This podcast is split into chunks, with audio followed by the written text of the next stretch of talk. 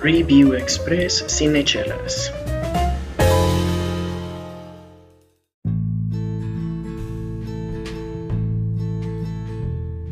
Bienvenidos a un Review Express más de Cinechelas, amigos míos. Yo soy Charlie Acevedo, bienvenidos.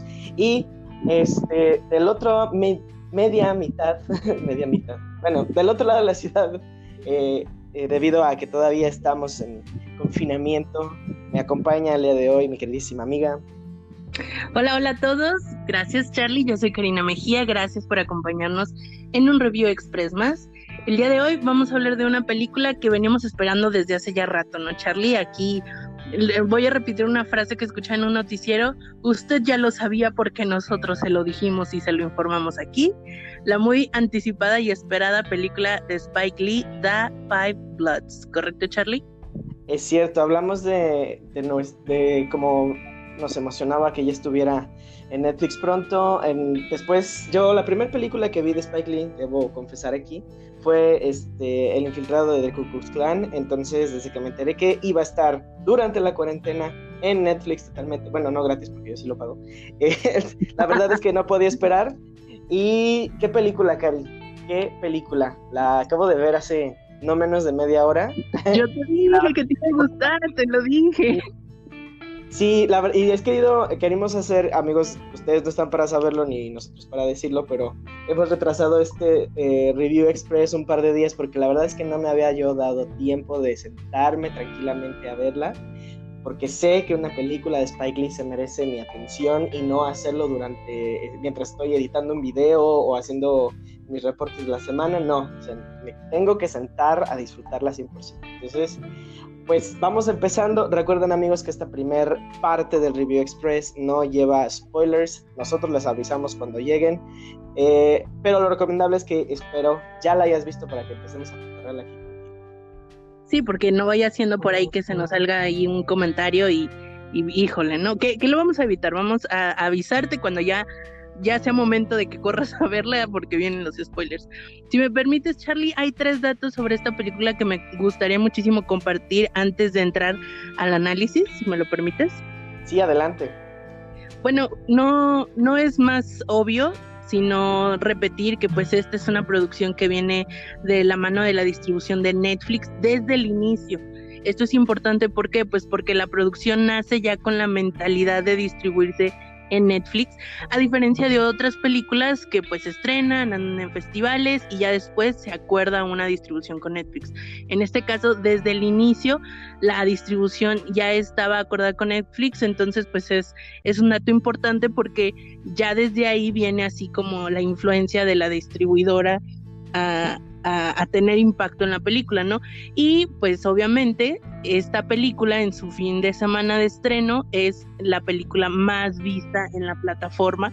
Ya antes era, eh, se me hace muy chistoso esto porque pues antes era como en tiempos pre-COVID, la película se, se, determinaba su éxito taquillero por eh, eh, el primer fin de semana en cines, ¿no? Y ahora es como su primer fin de semana en la plataforma. Entonces, yo creo que este tipo de, estadísticas van a ser más comunes conforme van pasando los, los años, sobre todo con estas nuevas plataformas y pues las nuevas formas de ver cine.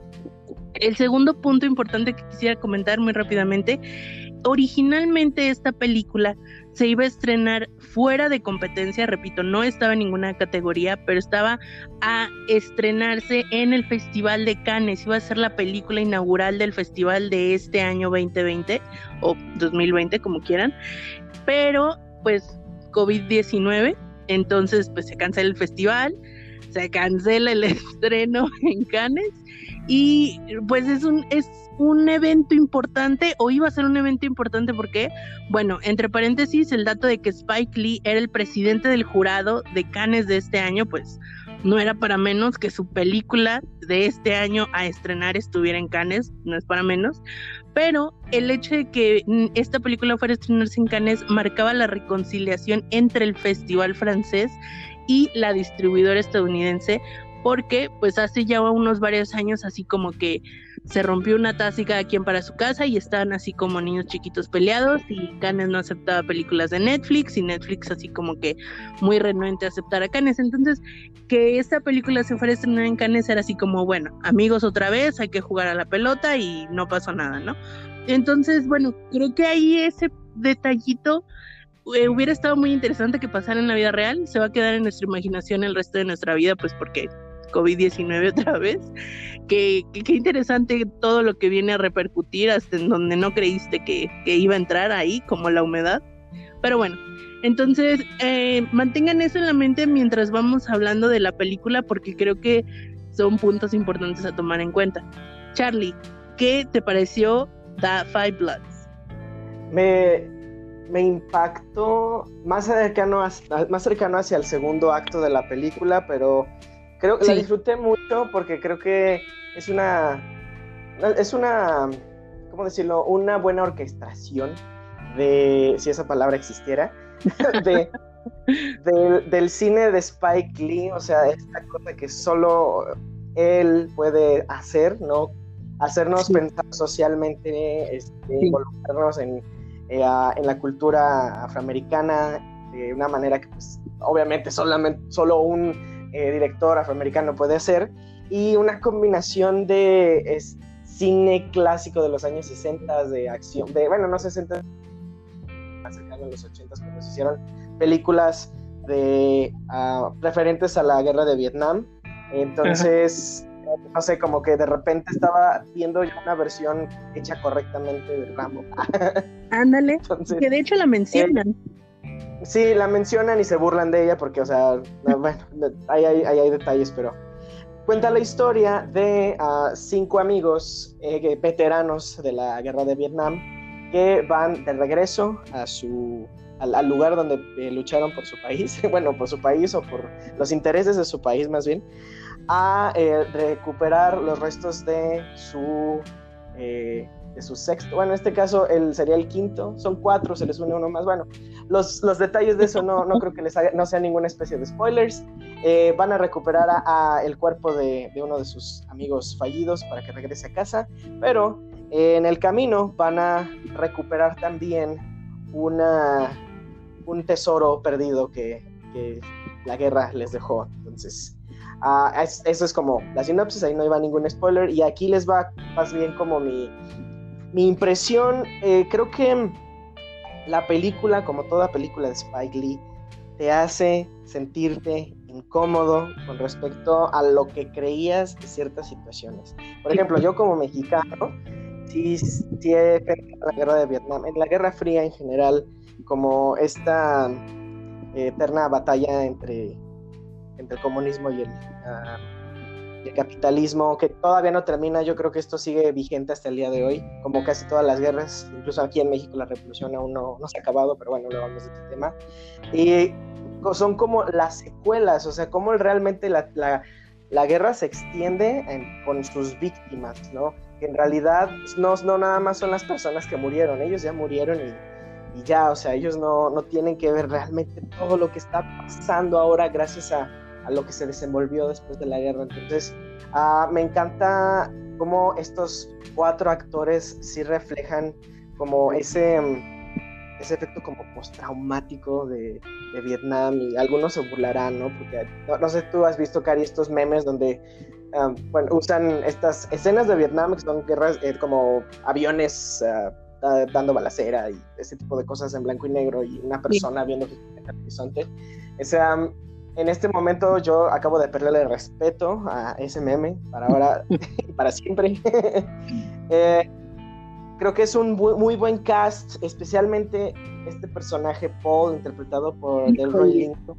Sí, qué sí. buen personaje. E incluso, digo, todos son muy buenos, pero yo diría que él fue como quien más impactó en mí de esta película. E incluso el personaje de Chadwick Boseman, ustedes más lo reconocerán por Black Panther pero aquí interpreta a este Norman, este amigo que, pues, falleció durante la guerra y que van a recuperar sus restos. Ah, hace, hace, hace como de este, y ahí mismo lo mencionan en la película, ¿no? Como de este tipo, combinación de Malcolm X y Martin Luther King, que está haciendo que despierten su conciencia, sus amigos, entonces él era el líder de este grupo. Esa, esa parte me gustó mucho de esos dos actores específicamente, ¿no? Creo que hicieron, me, hicieron que me, erizara la piel de, no sé si era de miedo o de, no, no, son varias, varias sensaciones. Y pues esa es mi primera impresión. ¿Cuál es la tuya? Mi primera impresión es que, híjole, Spike Lee es un, no, no tengo palabras para decirlo, pero qué buen cineasta. Lo voy a dejar así, eh, sencillito como para no, no entrar en la exageración ni en el fanatismo. Qué buen cineasta es Spike Lee, que logra transformar un, un lo que pudo haber sido una película de acción tipo Rambo, como bien tú mencionabas, en una crítica social e histórica impactante y de mucha impresión y pareciera que, los planetas se alinearon y pareciera que, que fue planeado y con toda la alevosía y ventaja y se viene a estrenar en un momento en que la sociedad está clamando por estos mismos temas de los que él trata en esta película, que él los viene así manejando durante toda su, su, filmografía, toda su carrera, perdón. Pero más en específico, esta película parece que viene así como anillo al dedo a las problemáticas sociales del día de hoy, sobre todo pues las que está viviendo Estados Unidos, ¿no?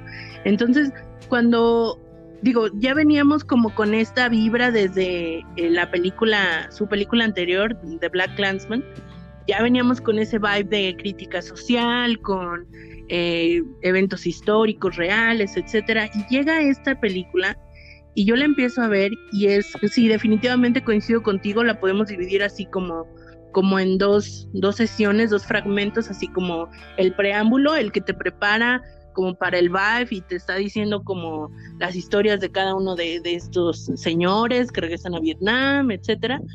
Y cuando entra la balacera, así, literal y figurativamente. Cuando empieza así como toda la parte de, de acción, es como, híjole, se me hace como, como una cosa que, coincide igual contigo, que solo Spike Lee sabe hacer y que solo él, él, él hubiera podido poner junto así como armarlo y que funcionara, ¿sabes? O sea, porque ahí hay un dato y, me voy a atrever a comentar este dato que, que para mí es como clave, clave, clave. Resulta que el guion original de esta película eh, fue escrito en 2013 y e, iba a ser una película dirigida por Oliver Stone que se iba a llamar The Last Tour.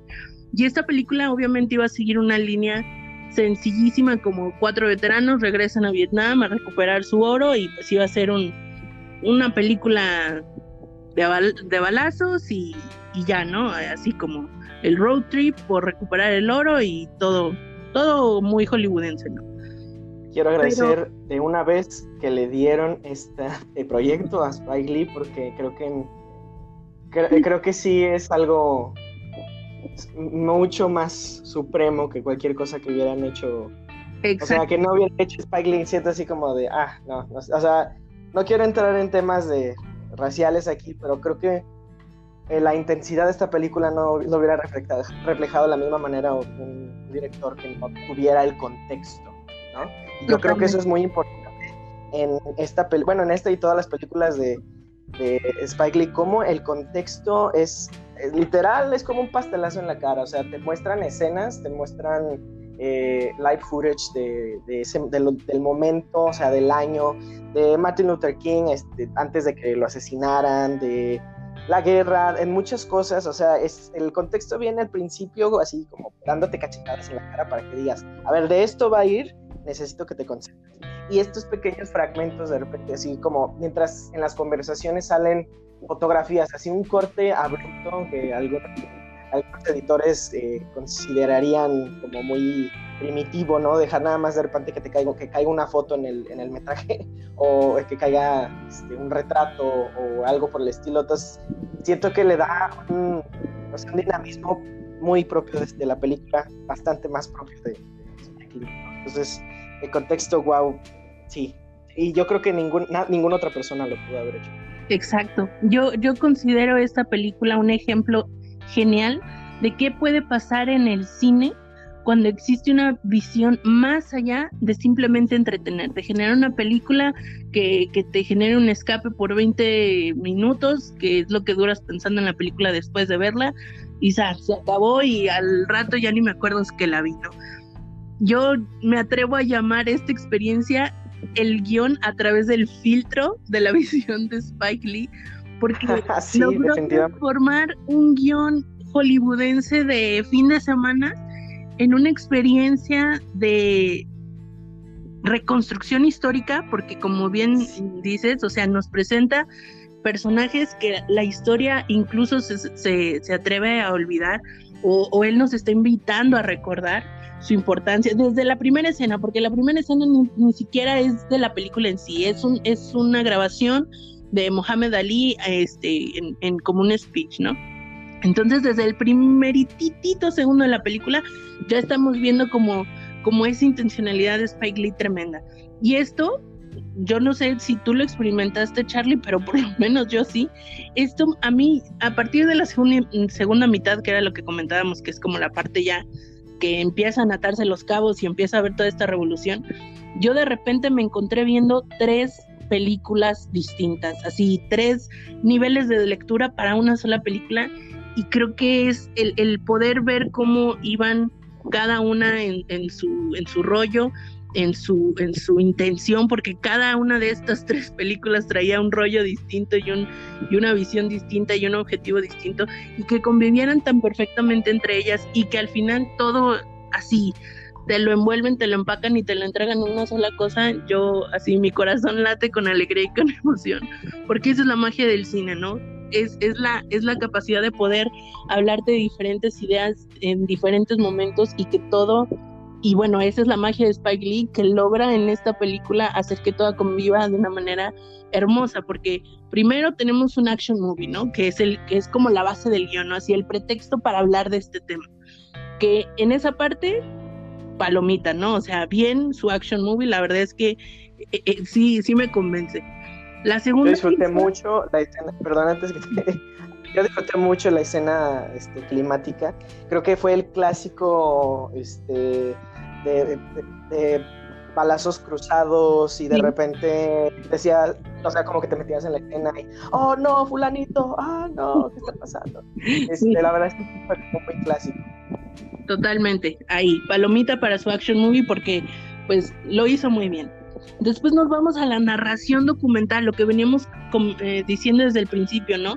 Estos personajes históricos que van saliendo a lo largo de sus conversaciones, de las charlas, de, de lo que va pasando en la misma película, que nos va retratando también la historia de los soldados en Vietnam desde la perspectiva de la comunidad negra, algo que no vemos comúnmente en el cine y, y, que a mí me encantó eso, esa escena que vi que no sé si le recuerdas, Charlie, que están en, en el bar y en el fondo dice Apocalypse Now y que ellos se van alejando bailando y todo esto. Es a mí para mí representa como como esa parte de esa visión de pues Apocalypse Now pues, es una película que narra la, la guerra de Vietnam que es muy conocida que es muy famosa y que, que pues obviamente tiene una visión muy blanca de la guerra y que ellos estén bailando y, alejándose así paulatinamente de, ese letrero mientras están bailando y cantando, es como, aquí les vamos a contar una historia distinta a lo que están acostumbrados. E, eso se me hizo como muy interesante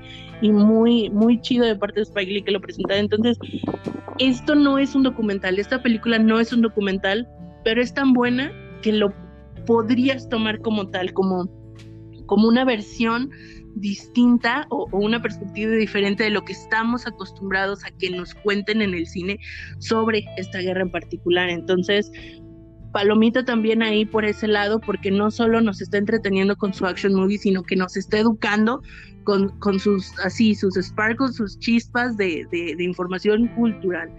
Y por, por último, el, o la el último nivel de la película que yo alcanzo a ver, obviamente el rol de la comunidad negra en la historia de Estados Unidos hasta el día de hoy, porque qué cosa, qué cosa, qué cosa las escenas finales en donde vemos Black Lives Matter, o sea, te digo, es una cosa que yo me quedé así como es que este hombre es profeta, qué onda, o sea, Y, y el hecho, y, no es que lo sea, sino que es tan, es tan, tan buena su, su forma de llevar estos temas a la pantalla grande que pueden pasar uno, dos, tres años y van a seguir siendo vigentes porque su discurso es bastante eh, actual, ¿me explico? Entonces, habría personas, porque leí algunos comentarios de, críticos que decían es que es un desastre de película, eh, tiene todo por aquí, todo por allá, pero la verdad es que honestamente a mí me encanta todas estas cosas que se pueden hacer y que pueden convivir y que se pueden leer y que se pueden,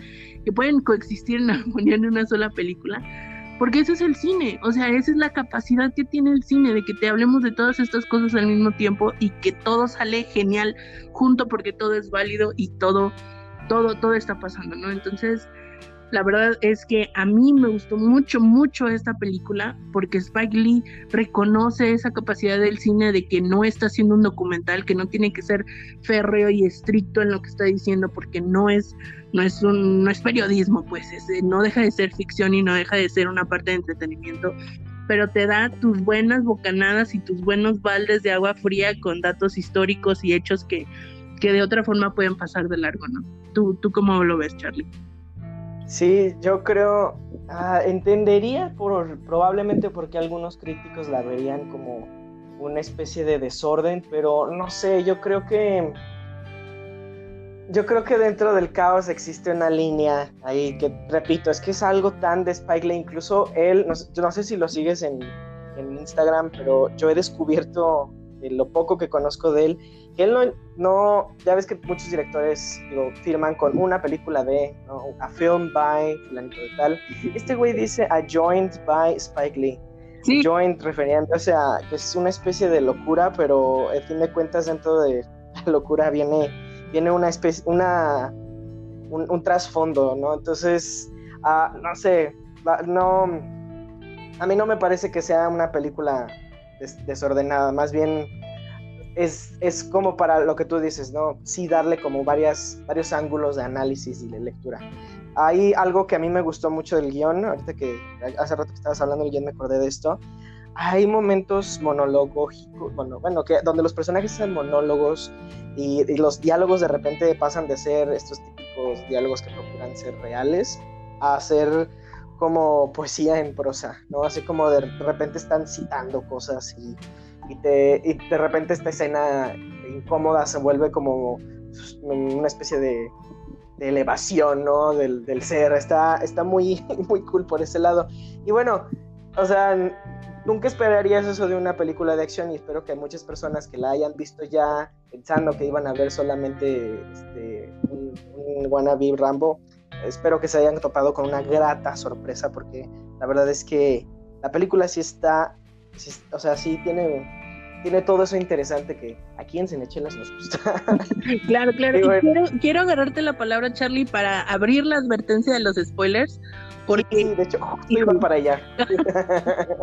Perfecto. Así que, amigo, amiga, cinechelero, cinechelera, este es tu momento para ir a Netflix ver The Five Bloods y después vienes a cotorrear los spoilers que van a empezar a partir de ahora.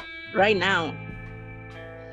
Entonces, ah, híjole, debo decir, Cari, que no soy un fanático de ver a la raza explotando espontáneamente. Híjole, pero... híjole, es que yo creo que ahí, o sea, eso es eso, o sea, de las bombas para acá, es como empieza el infierno de Dante ahí, o sea, ver, ver hay tantas cosas, o sea, de repente, no sé, yo, yo sentí, no me atrevo a comparar la, ninguna de estas dos películas en absoluto, pero yo sentí ese mismo, así como putazo en la cara, como cuando todo estaba marchando relativamente bien hasta que empieza a marchar relativamente mal en Parasite.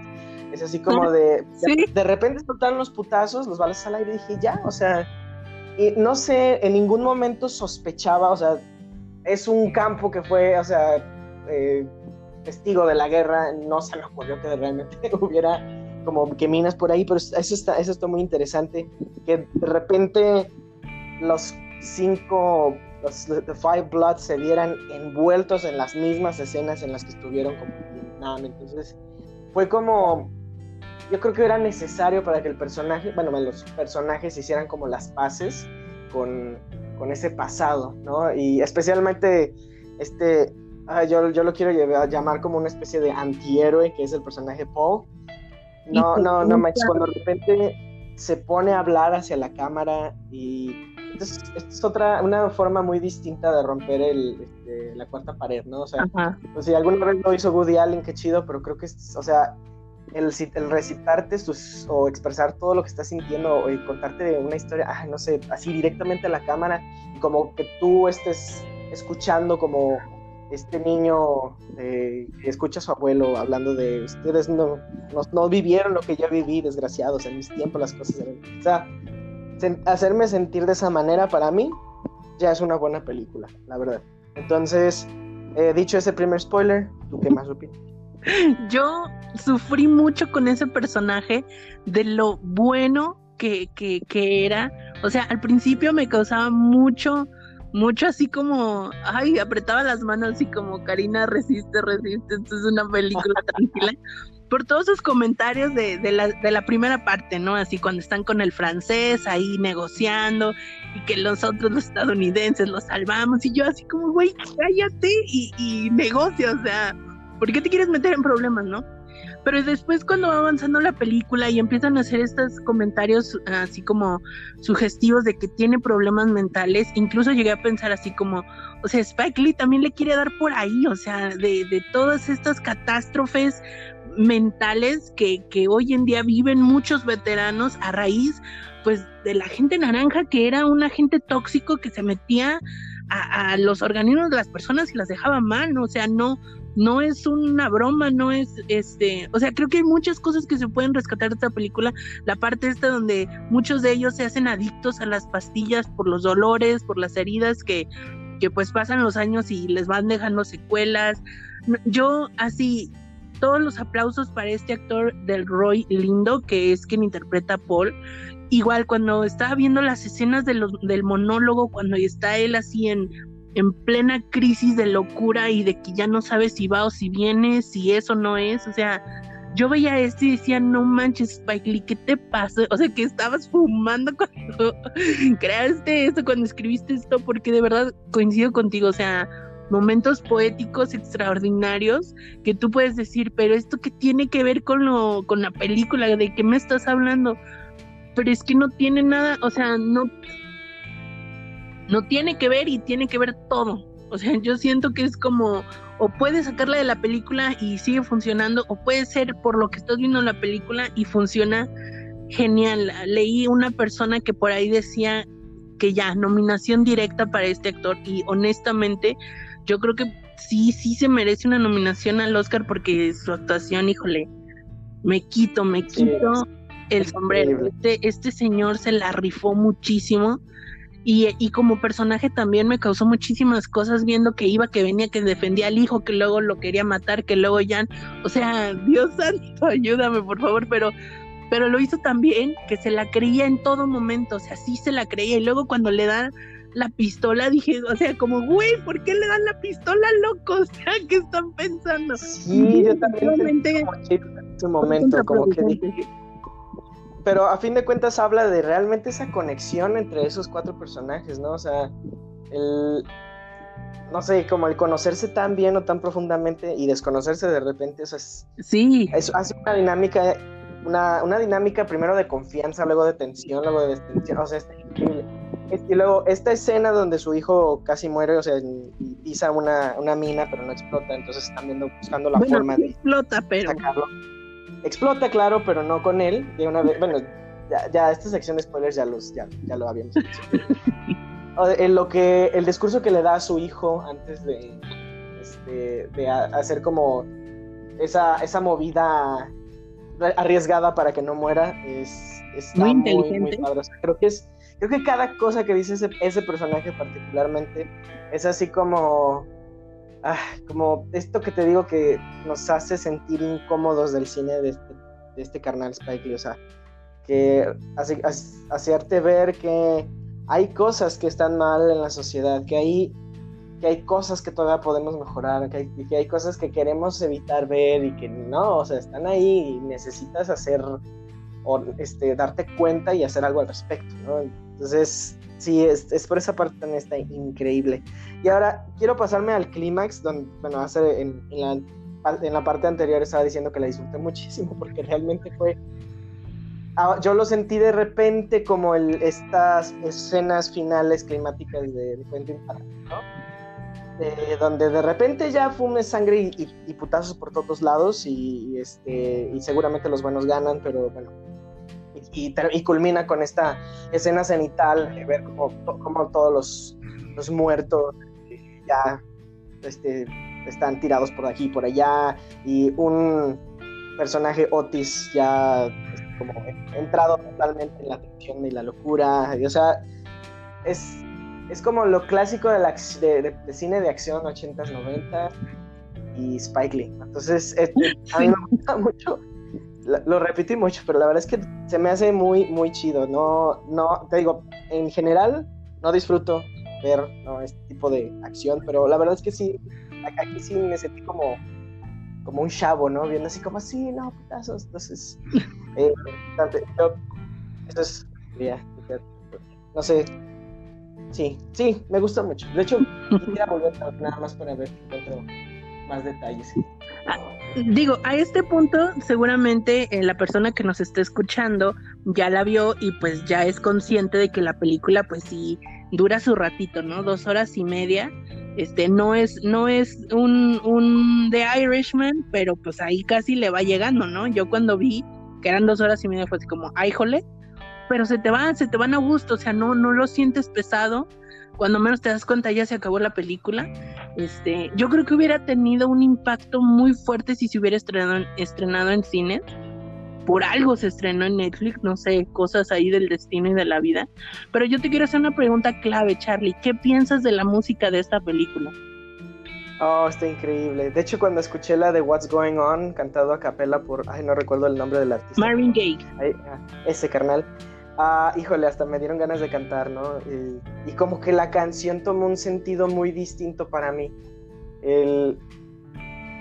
Ah, no, sé, como que primero, debo decir, amigos, me sentí mal porque la primera vez que escuché esta canción, este, What's Going On, fue cobereada por YouTube el año pasado eh, en su especial de Spotify, cuando estaban como que tureando los últimos álbumes. E hicieron su propia versión ¿no? de What's Going On. Entonces me aprendí la letra y está cool. Pero eh, gracias a esta película me estoy dando cuenta que es como si una especie de cántico revolucionario de, en busca de la libertad. Está, está muy chido. Y por ahí es más, obviamente viene el clásico soul, este, la banda sonora, hablando como más de la, la, música hecha de fondo para esta película, se me hace que mm,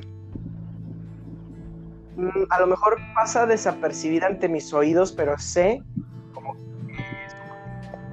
me está ayudando a, a realmente sentir la tensión o este, la alegría o el heroísmo de, de, de cada escena. Entonces, uh, se me hace una música muy discreta en cuanto a la banda sonora, pero el soundtrack está, está, está muy, muy bueno. De hecho, estaba buscando playlist para darle follow Spotify y este, a ver si se las paso por ahí en los comentarios para quien la quiera. Claro que sí. ¿Tú qué te pareció la música? A mí creo que el hecho de que sea tan característica esta la banda totalmente de del de estilo de Spike Lee mmm, me deja ese ese sentimiento como de una película clásica algo no sé algo de antaño del siglo pasado me atrevería a decir. No no porque sea antiguo mucho menos sino como que no es una película que, que, repito, que voy a ver y se me va a olvidar dentro de 20 minutos y ya está, y ni me voy a acordar quién salió ahí, ¿no? Me da el feeling de que es una película que voy a traer en la cabeza varios días y que, que me va a dejar un muy buen sabor de boca. Y definitivamente el presagio se cumplió y así ha sido, porque desde ayer que vi la película estoy así como, Dios. Necesito platicarla con alguien. Sí, por favor. que salga ya. Entonces, obviamente, tú, querido amigo cinechelero, si ya la viste, espero que ya la hayas visto. Si estás escuchando este minuto, por favor, no te autospoilees. y espero que ya la hayas visto. Déjanos qué pensaste tú también de esta película de Spike Lee en nuestras redes sociales, arroba cinechelas en Instagram y en Facebook. Charlie. Bueno, vámonos despidiendo, Cari. Vayan ahorita a Netflix y bueno, recomiéndenla porque este, yo creo que sí es algo que la gente tiene que estar viendo, ¿no? este tema es muy vigente, tenemos que, tenemos que, empaparnos del tema. Y bueno, vámonos entonces, yo fui Charlie Acevedo, un gusto como siempre amigos traer estos reviews a sus oídos. Y yo fui Karina Mejía, también un placer que nos hayan escuchado hasta este momento. Les repito, síganos en nuestras redes sociales, arroba cinechelas, en Instagram y Facebook. Y pues síganos porque de que hay tema y hay chela. Lo hay. Hasta pronto amigos. Bye bye.